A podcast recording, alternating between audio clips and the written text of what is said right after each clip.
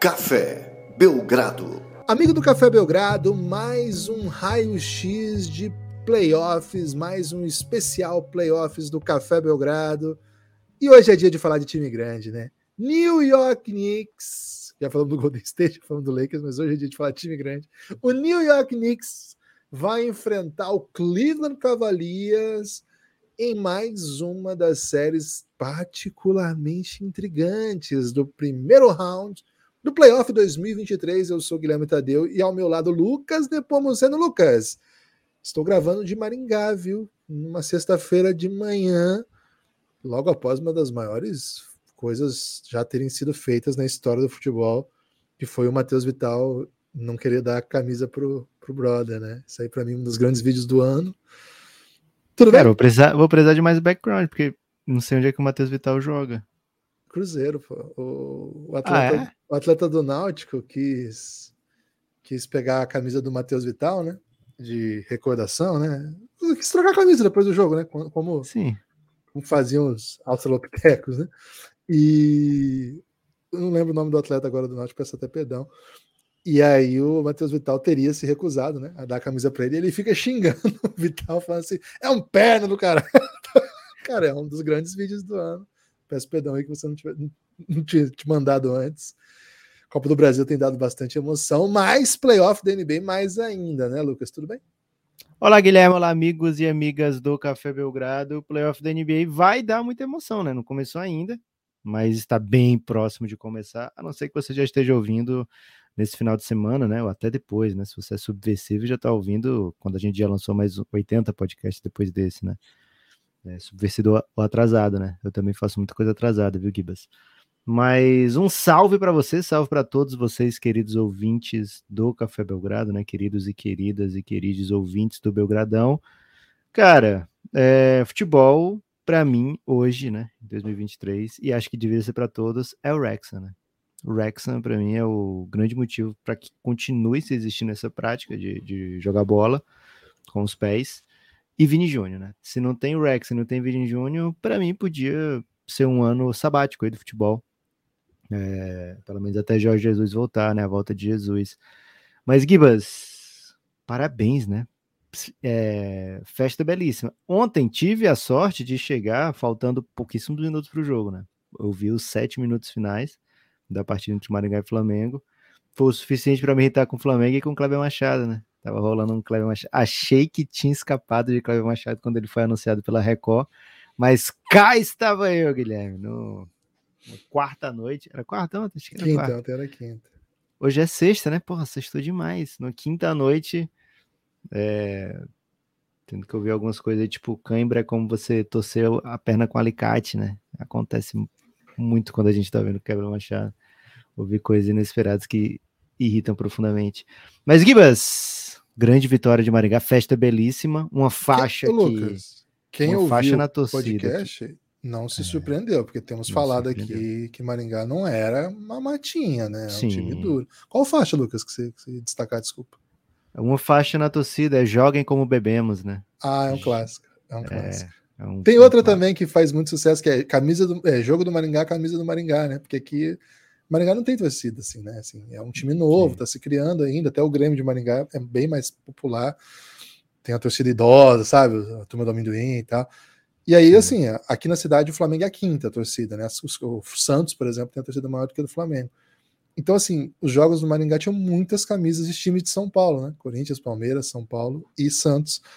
E aí começaram essa campanha, né? Jogo do Maringá, camisa do Maringá. E, velho, Agora, nos semáforos, tem pirataria, velho. Camisa do Maringá pirata para todos os cantos. Isso é sinal de crescimento, né? Acho que, é. Eu acho que foi o Fernando Meirelles que falou que uma vez ele estava andando em alguma rua do Rio de Janeiro e viu Cidade de Deus, né, num camelô, e ele falou: pô, meu filme Deus fez sucesso, né? Porque já está sendo pirateado aí, um DVDzinho pirata. E aqui é um pouco isso. É, é, certamente um dos maiores momentos da história do futebol maringaense. É, o Maringá foi campeão três vezes estadual. E a última foi em 77, né? E o resto, assim, os melhores momentos são vice-campeonatos aqui e ali. Uma outra coisa, agora você recebeu o time completo do Flamengo, vai ficar na história, né? Daqui 30 anos vão falar, independente do que acontecer, né? Claro que se classificar no Maracanã ainda vira uma história ainda maior. Acho que não é o que vai acontecer, mas já é um dos grandes momentos da história do futebol maringaense. Então, assim, minha família é ultra ligada à história do futebol maringaense. Então, para a gente aqui da cidade, mais do que as piadas, mais do que o meme que virou perder para o Maringá, né, tal. Eu entendo, né? Quem está do outro lado não tem ideia, mas quem está desse lado aqui, pô, foi um, foi um dia bem, bem, bem marcante. Não se fala de outra coisa aqui na cidade, viu, Lucas? Só, só se fala disso. Pessoas que nunca ouvi falando de esporte estão falando disso. É, para quem não sabe, o, o pai do Gibas tem um museu do esporte em Maringá. Como é o nome do museu, Gibas? Museu Esportivo de Maringá. Inclusive, estou usando que... uma das instalações aqui que ele grava as lives no museu para fazer esse podcast hoje. O museu já macetou uma das camisetas utilizadas no jogo de ontem? Tem que ter, velho. Porra, tem que ter. Vou pedir para ele ver isso aí logo, né? Aí ele é. ganha muita coisa, né? O pessoal manda muita coisa lá, vamos ver. Boa.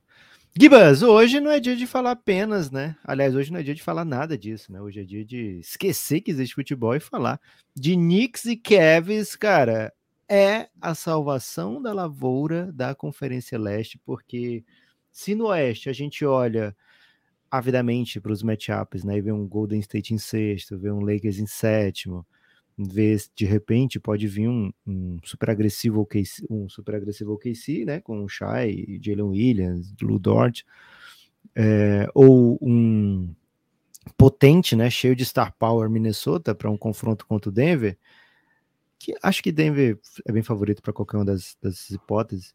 Na Conferência Leste, a gente vê séries de sexto e de sétimo, assim, bem acessíveis para quem teve melhor campanha, que é o normal, né, de quem tem a melhor campanha na história da NBA. O segundo, o primeiro, segundo e terceiro normalmente passam com, com mais tranquilidade. Então, o diferente é o Oeste, né? O leste ele deve seguir essa tradição, onde primeiro, segundo e terceiro encontram menos dificuldade para avançar. É, então fica todo mundo olhando e torcendo para que essa série aqui de quarto e quinto vá longe, né? Que essa série aqui que tem o Knicks, essa série que tem muitas estrelas, vá para pelo menos seis jogos, sete jogos, porque pelo menos sete jogos não dá, né? Tem que ser no máximo sete jogos, mas que, que vá pelo menos a seis jogos e que sejam grandes jogos, né? Então a gente vai conversar aqui hoje sobre essa série que carrega essa essa bandeira, né, de ser a série mais disputada da Conferência Leste, pelo menos na teoria. Na prática a gente pode ver, sei lá, de repente um Brooklyn Nets aprontando, né, para cima dos Sixers com muita agressividade. É, ou pode ver uma dessas duas equipes aqui dominando, mas a gente vai debater aqui, Gibas. Tem favorito, é uma série com, com claro favoritismo, uma série com dureza, né, uma série com peculiaridades. É, Para abrir a conversa aqui, Guilherme, quero te trazer um, uma informação que certamente você tem, né? Que deve, assim, deve ser uma série é, disputada num ritmo lento, né? O Cleveland Cavaliers é o pace mais lento da NBA, 30 de 30, e o Knicks é 25 de 30. Então, assim, é uma série onde a gente não vai ver tanta transição, uma série onde a gente não vai ver tanta é, chegando para chutar galera chegando para chutar bola de três, vai ter quem faça isso, né? Dos dois lados tem quem faça isso, mas não é o estilo de jogo dessas equipes, né? Então vai ser bem curioso saber assim quem vai prevalecer no estilo onde as duas equipes brilharam durante a temporada, né?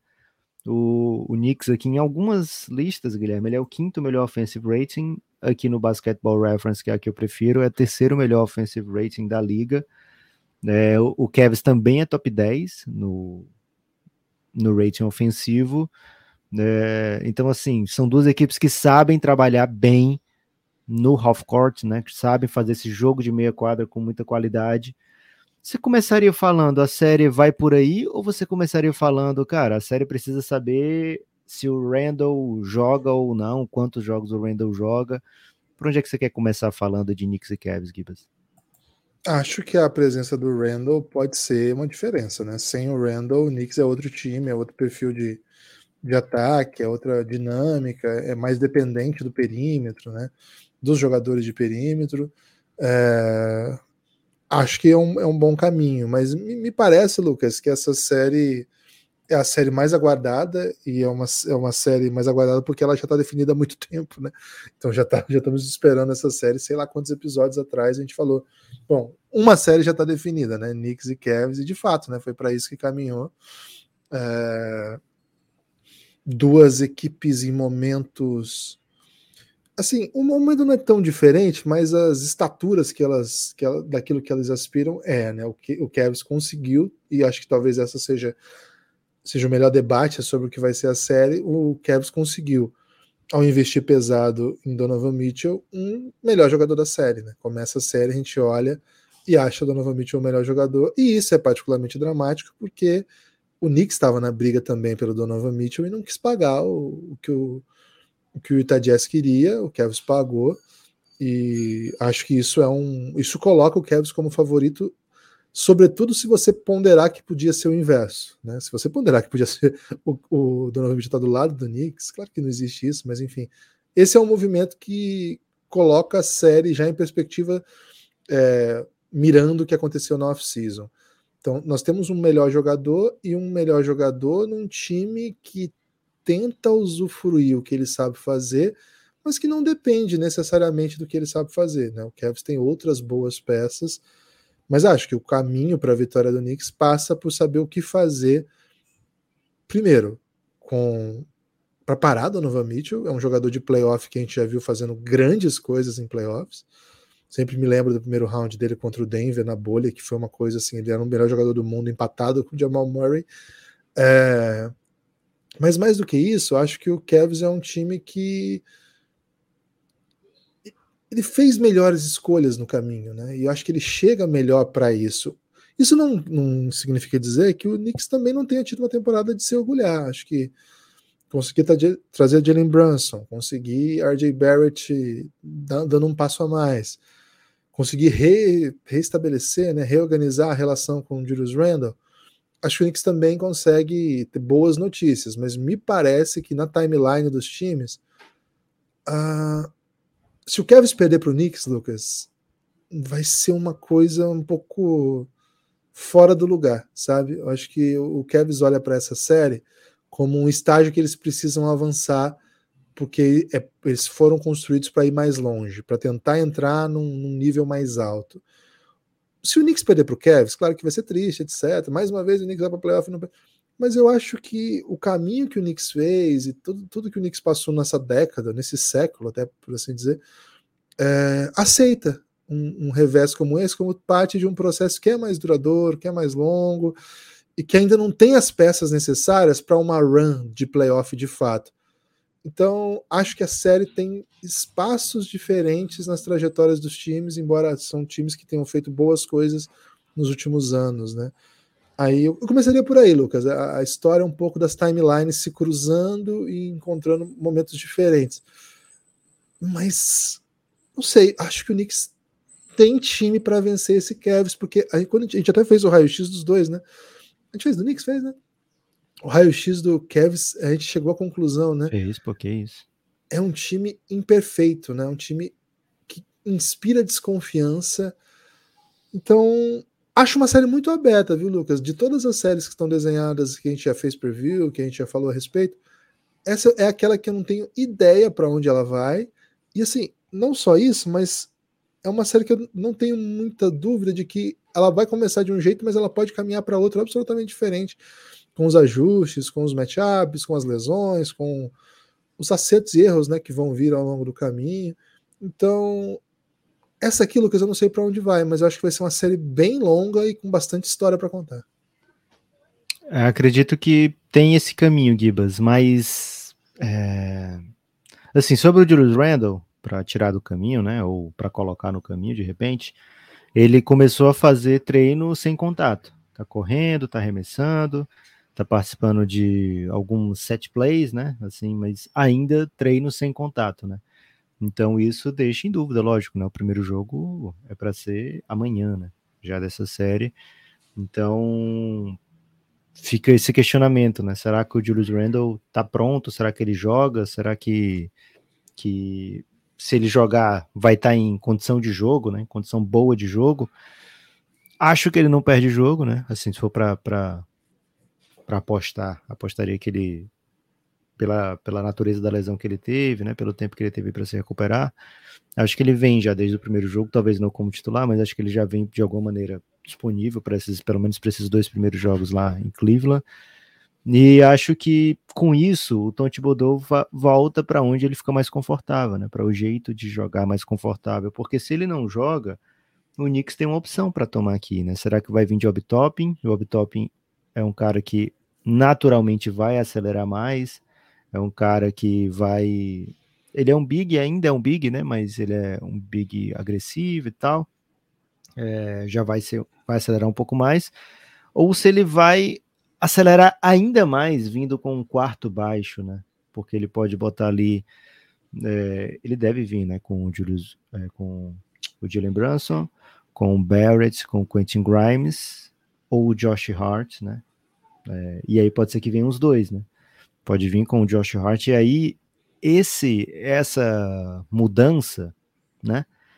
Essa maneira de jogar que o Knicks não não prefere pode trazer uma amplitude que talvez o Tom Thibodeau não, não, não quisesse experimentar, né? E talvez é, exoticamente essa seja uma das chaves para o Knicks experimentar nesse, contra esse Cavs, porque a gente fala, ah, são duas equipes equilibradas, campanhas parecidas, mas a tendência, quando eu vejo, quanto mais eu olho para esse Cavs, é mais eu me me convenço de que o Knicks não tem muita chance nessa série, né? Porque o Cavs ele tem a melhor defesa da NBA, tipo de cabo a rabo, né? Temporada inteira, melhor defesa, melhor defensive rating, é, e também em pontos absolutos, né? Porque é o pace mais baixo da liga.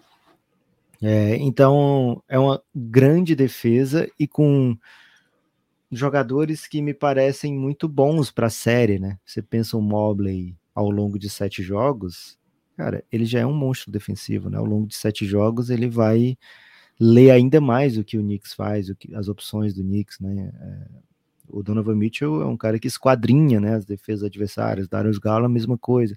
Então eu acho que o, o tem um elenco meio que talhado para uma série. É, a, a dúvida ainda é na posição 3, se vai vir quando precisa de mais ataque, normalmente vem o Caris Lever, quando é um, a intenção é um pouco mais de defesa, deve vir o, o Coro, né? É, mas assim, é um time que tem ainda. A gente já sabe como o Cavs experimenta. A gente, eu pelo menos, não tenho muita certeza de como o Knicks vai experimentar. E acho que o Knicks pode se tornar um pouco previsível para o Cavs, né? É, então, ao longo de, de uma série de sete jogos, eu tendo a achar que o time que tem a defesa muito melhor, né? Porque o Knicks ele tem um ataque top 5 de uma maneira um pouco bizarra, né? Porque é um time que é construído na base do rebote. O ataque do Knicks, o que, que ele tem de elite? O rebote ofensivo e é, free throw rate, né? Ameaça muito lance livre e comete pouquíssima turnover, né? É uma equipe que não desperdiça a bola. É, ele é tipo top 5 nessas duas em, em turnover rate e offensive rebound, né? É, top 3 até. E de lance livre é uma das que mais bate lance livre, né? Pro, é, na liga inteira. Então, lógico, é uma equipe que o que ela faz é, faz muito bem ofensivamente, por isso que tem um offensive rating tão alto, mas acho que o Cavs tem como contra-atacar nisso, né? Tem como, porra, tem Jarrett Allen e Evan Mobley. Será que eles vão dar tudo isso de rebote ofensivo mesmo? O Cavs ainda tem que se provar como time no rebote defensivo. Mas numa série de playoff eu vejo que esses ajustes são mais é, factíveis, sabe? Então acho que o Cavs tem muito como contra-atacar o que o Knicks faz de bom. Já o Knicks não tem uma defesa boa, né? O Knicks tem uma das defesas ruins da, da temporada. A defesa do Knicks é abaixo da média da NBA, né? O vigésimo defen defensive rating da liga, 19 aqui no Basketball Reference. É, então, assim, é uma defesa que não é elite, que vai enfrentar um ataque top 10 e que tem alguns caras, assim, que são muito explosivos, né? Então, acho, assim, quando eu vejo a série, eu eu vejo Cavs em 5, Cavs em 6, mas eu entendo por que, que a gente olha para o Knicks e fala, poxa, esse time aqui tem por onde brigar, né? Porque tem Jalen Brunson, que primeiro, já se provou que até sem o Lucas se vira, né? É, então ele vai para uma série sem o Julius Randle, ele não vai morrendo de medo, né? Ele vai dizer, porra, tava sem o Luca. E a gente abriu 2 a 1 contra um time mais forte, contra o próprio Donovan Mitchell, né? Por que, que eu não posso ir sem o Randall aqui, com todo respeito ao Randall, não tá na mesma atmosfera e, e vou me sentir é, fragilizado perante ele, né? E o, o, próprio resto do elenco do Knicks é até melhor do que aquele, do que aquele Mavis, né? É, então, é um time que tem é, Jalen Brunson numa ótima temporada, é um time que vai encontrar pela frente dois guards, né, que não são peritos defensivos, então, como é que o qual vai ser o ajuste defensivo do, do Cavs, né? Como é que eles vão começar essas jogadas? Como é que eles vão defender o pick and roll? Vai ser com o Coro no, no Jalen Brunson? Vai ser de repente o, o Donovan Mitchell, né? É, que já, já mostrou que não era tão eficaz, vai, vai mesmo Darius Garland, não sei. Do outro lado, eles devem também caçar o Jalen Brunson, né? É, mas de qualquer forma, é uma equipe como você falou, né, Gibbs, uma equipe ainda imperfeita, né, embora tenha a melhor defesa, né, tenha o Mobley que troca com todo mundo, ainda assim o Knicks vai ter por onde atacar, por onde ser agressivo. É, tem o RJ Barrett, né, que vai levar uma vantagem no tamanho, se ele for realmente marcado por Garland, por exemplo, ou pelo, ou pelo Donovan Mitchell. É, tem vindo do banco um dos caras mais dinâmicos, né, da NBA, que é o Emmanuel Quickley, é, que ele de fato, né, quebra o ritmo do jogo, né? Muda o pace da partida e, e, muda o jeito do Knicks jogar. É o cara que é agressivo vindo do banco, é o cara que vai chegar chutando em transição. Então é um um bom um bom diferente para se ter nesse elenco do, do Knicks, né? Que vai mudar, quebrar um pouco a maneira de jogar. Agora creio achar, viu, Guilherme? Creio achar não, né? Tendo a achar, né? Tendo a crer que tudo que o Knicks jogar no Cavs, o Cavs vai achar uma defesa é, compatível, né? E por isso, para mim, o Cavs é bem favorito nessa série, embora acho que seis jogos é um número bom para essa série, viu? Mas aí seria triste porque acabaria no Madison Square Garden. Hum, não, não, quero ver esse tipo de tristeza, não. Quero convidar quem é tá gostando aí da série Raio X de especial playoffs a apoiar o Café Belgrado, cafébelgrado.com.br Café Belgrado é um projeto de mídia dependente dos seus ouvintes. Né? O Café Belgrado não faz parte de nenhum grande veículo de mídia, nem médio também, pequeno também não. O Café Belgrado é... Nem micro também, né, Guivas? Infelizmente, os é... microempreendimentos de mídia não, não nos olharam ainda. Não nos olharam. É... Somos eu e o Lucas mesmo, um no Paraná, um no Ceará longe dos grandes centros, mas tentando aí levar um produto de mídia para os seus ouvidos, né? Pode, acho que diariamente já dá para dizer. E para quem apro, a, apoia o Café Belgrado, dá para dizer em tempo integral, né? Qualquer, qualquer momento, qualquer. Você apoia o Café Belgrado, você tem conteúdo para horas e horas e horas e horas. E a ideia é um pouco essa, né? A gente criou o nosso programa de financiamento coletivo baseado nesse conceito, né? De ok, você está financiando o Café Belgrado para ele existir, mas você ganha como recompensa uma espécie de programa de assinatura onde você tem acesso a muito conteúdo exclusivo para apoiadores. Digita aí, café. Primeiro, né? Vai na descrição do episódio que vocês vão ver todo o conteúdo que vocês vão ter acesso ao apoiar o Café Belgrado. E assim, digita cafébelgrado.com.br, você vai ser redirecionado para o aplicativo Orelo. O aplicativo Orelo organiza esse programa de financiamento coletivo do Café Belgrado, ele recebe os, os pagamentos né, mensais de R$ reais ou de 20 de R$ reais você tem acesso a todo o conteúdo, né, todas as séries de podcast que a gente produz para apoiadores. De R$ reais você também tem acesso a tudo isso e vem para o nosso grupo no Telegram. Então fica o convite, cafébelgrado.com.br. Lucas, eh, algo me diz, né? Não sei se é algo alguém, ou sou eu mesmo que me digo, né? E aí fico achando que é algo ou alguém. É que assim, em algum momento desse playoff, o Cavs vai ter que abrir mão do que ele tem de melhor defensivamente, que são os seus dois pivôs em quadra, porque basicamente o espaçamento ofensivo fica muito prejudicado e você fica muito dependente da criação individual do Garland e do Donovan Mitchell. E acho qual é a situação em que isso é, fica, vamos dizer assim, isso vai ficar vai ficar assim mais latente, vai ficar mais urgente. Uma situação em que o time não esteja conseguindo defender o suficiente e aí o jogo ficou no pau e o ataque ao não produzir num nível excelente, é, você acaba optando por, por enfraquecer um pouquinho a defesa, mas potencializar o seu ataque. Ou o contrário, né? Ou isso vai ser feito quando basicamente uh, você está você tá encontrando você está encontrando um adversário que, independente de você ser muito superior defensivamente, é um adversário que consegue, no limite, colocar dificuldades para o seu ataque, para sua fluidez ofensiva, ao ponto de, mesmo sem conseguir pontuar, você também não está conseguindo pontuar. Tá entendendo? A minha questão é: vai ser necessário abrir um pouco mão disso para tentar desbloquear jogos quando a sua defesa não estiver funcionando o suficiente bem para abrir vantagem no jogo? Ou quando seu ataque estiver travado a tal, a tal nível que você precisa fazer alguma coisa. Isso significa dizer o seguinte: ainda que o Knicks não ataque tão bem o, o Cavs, se defensivamente os seus jogadores conseguirem travar os dois principais criadores do time, né, quem cria vantagem, que é o Garland, que é o Donovan Mitchell, será que a gente já não pode ver nessa série eles tendo que falar, cara, dois bigs é legal para temporada regular, que não tem ajuste, que não tem propostas defensivas, mas dois, vamos falar o português claro, dois bigs em 2023, isso não dá certo. Em algum momento você vai ter que abrir mão disso, sobretudo porque nenhum deles chuta de três. Para mim, essa é uma das chaves filosóficas da série, Lucas. Gibas, aí aí que tá, né? Aí que tá. Aí que Por, tá. Porque como tudo na vida, na, a melhor resposta é um depende, né?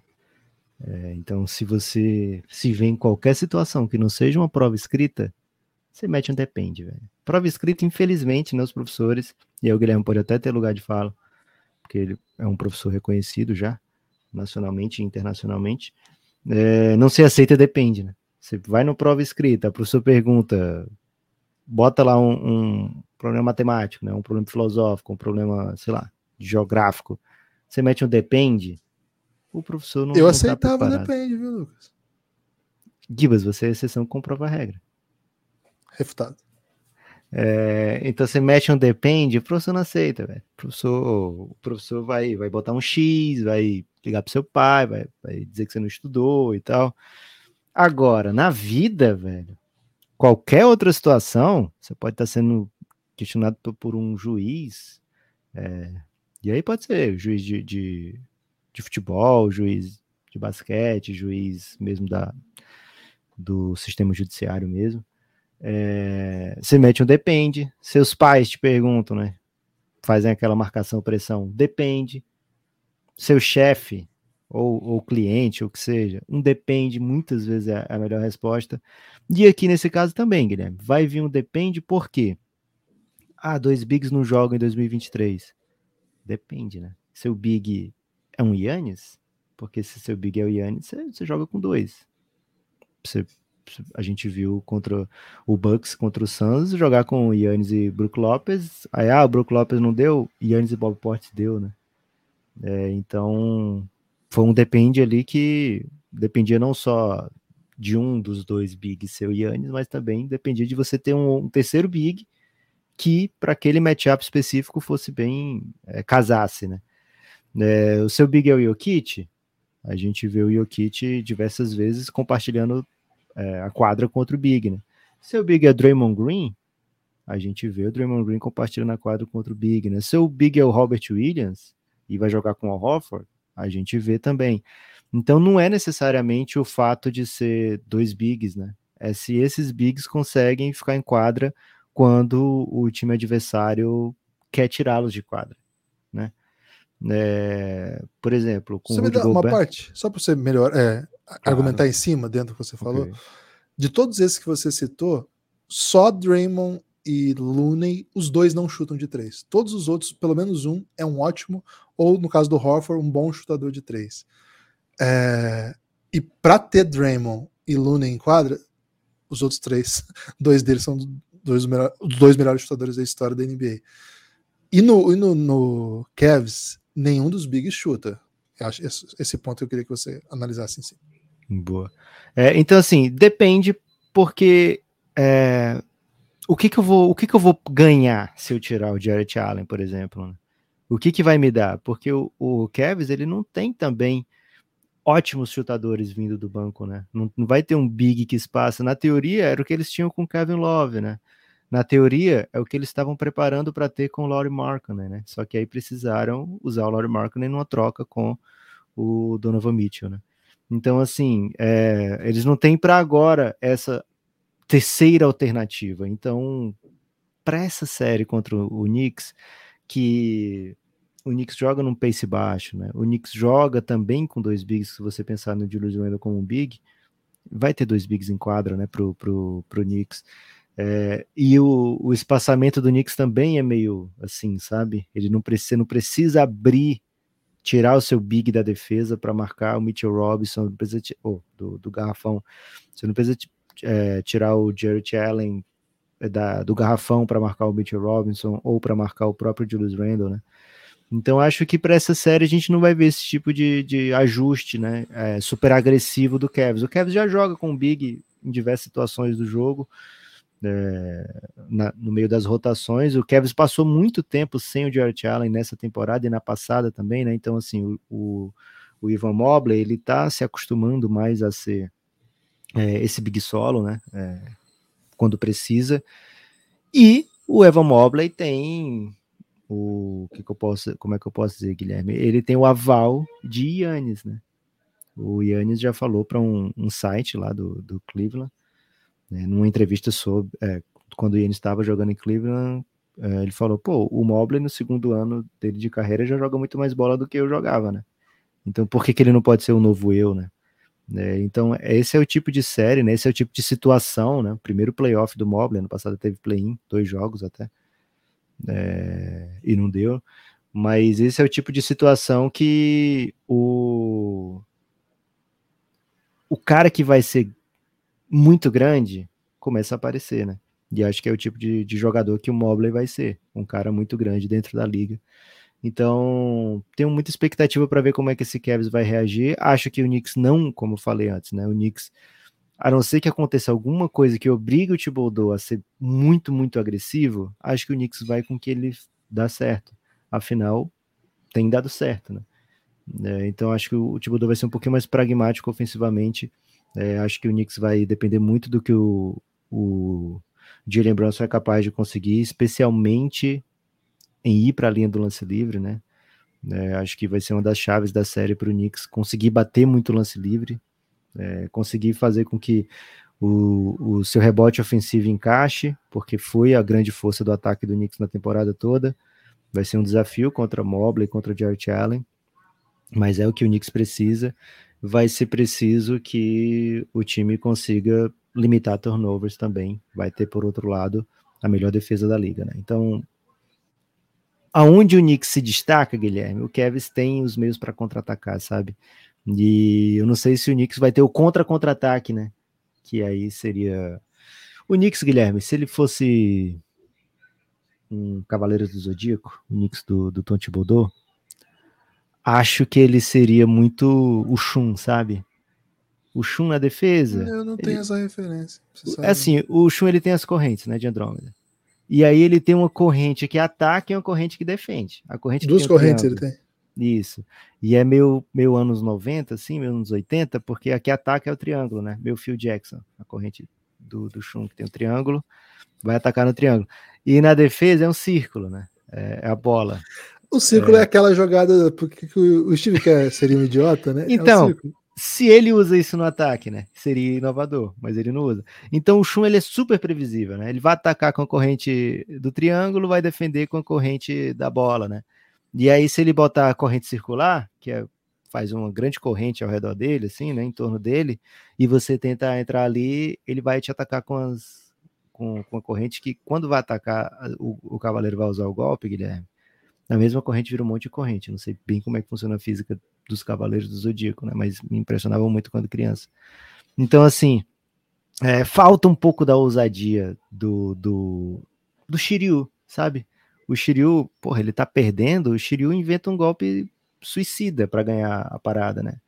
O Shiryu tá perdendo, ah, beleza, tô perdendo aqui, vou me cegar, vou tacar o, a mão nos meus olhos aqui, vou me cegar, que aí você não vai conseguir me transformar em pedra e eu vou te matar depois disso, né? Né o Shiryu tá perdendo, ele faz amizade com o cara, né? E aí já, já transforma, sabe? Aquela luta já vira uma grande amizade, né? Então, acho que pro Knicks dar o próximo passo, vai precisar ser um pouco mais como o Shiryu, Guilherme. E me parece que com esse elenco que tem, com o técnico que tem, com, com a maneira que o time está estruturada, está estruturado, ainda não é um Shiryu, tá muito ataca com a corrente, defende com outra, sabe? E aí, nessa aí, o Cleveland Cavaliers vai acabar levando a vantagem. É isso. Raio-X, playoffs, Cavs e Knicks. Gibbs, Gibbs, Gibbs, chamei Gibbs. de Gibbs aqui. Gibbs. É, Gibbs, antes de encerrar, posso trazer a KTO, o que, que a KTO tá pensando sobre essa Por série? Por favor, traz aí, pelo amor de Deus. É, porque aí acho que dá uma, uma ideia, né, para você. Ó, explica primeiro por que, que a pessoa tem que meter a bet na KTO. KTO.com, para começar, né? KTO apoia o Café Belgrado. KTO é parceira aí do Café Belgrado desde 2019. Ajuda muito o Café Belgrado a existir. Segundo ponto, né? 100% de atendimento pessoal. Se, qualquer questão você chama na DM, os caras estão sempre aptos. Terceira questão. Cara, disparado, principal principal casa que apoia produtor de conteúdo independente, né? Você pode vasculhar de basquete, aí. então, pelo amor No basquete no Brasil, basicamente todos os conteúdos, todos os produtores de conteúdo independentes estão com a KTO. Eu posso estar esquecendo de alguém, mas assim, o pessoal que está há algum tempo produzindo conteúdo, etc., cara, todo mundo com a KTO, perfis, né, de Twitter, etc. Então, assim, a casa da NBA, né, na betzinha de NBA é na KTO. Ainda mais que agora eles aprimoraram, tem muitos mercados diferentes e tal. Então, assim, para apoiar a comunidade, para curtir uma betzinha, para ter ali sua assistência pessoal na hora, né? Para se divertir, né? Aposta é para se divertir. KTO.com e tem uma peculiaridade, né? Se você chamar os caras na DM e falar assim, aí, sou ouvinte do Café Belgrado, eles falaram que se eu pedir um mimo aqui, uma free betzinha, é capaz que eu consiga, hein? Falaram que se eu falar que é pro Cassinho me arrumar, ele vai me arrumar. Cara, eu acho que ele vai te dar uma free bet. É uma possibilidade.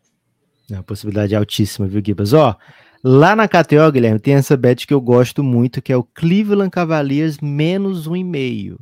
Que que significa? Para o Cleveland vencer no máximo por 4 a 2 não pode ir para jogo 7.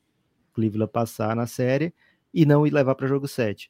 Paga 2,10, ou seja, a odd é, mais do que multiplica, né? Mais, mais do que dobra, né? A bet. Então, na minha opinião, é esse tipo de série aqui. O Cleveland tem time de sobra, né? Para para macetar o Knicks. E o que que acontece? Se não macetar o Knicks, o Gibas fica feliz, né? Então esse é o tipo de bet win-win para o Café Belgrado.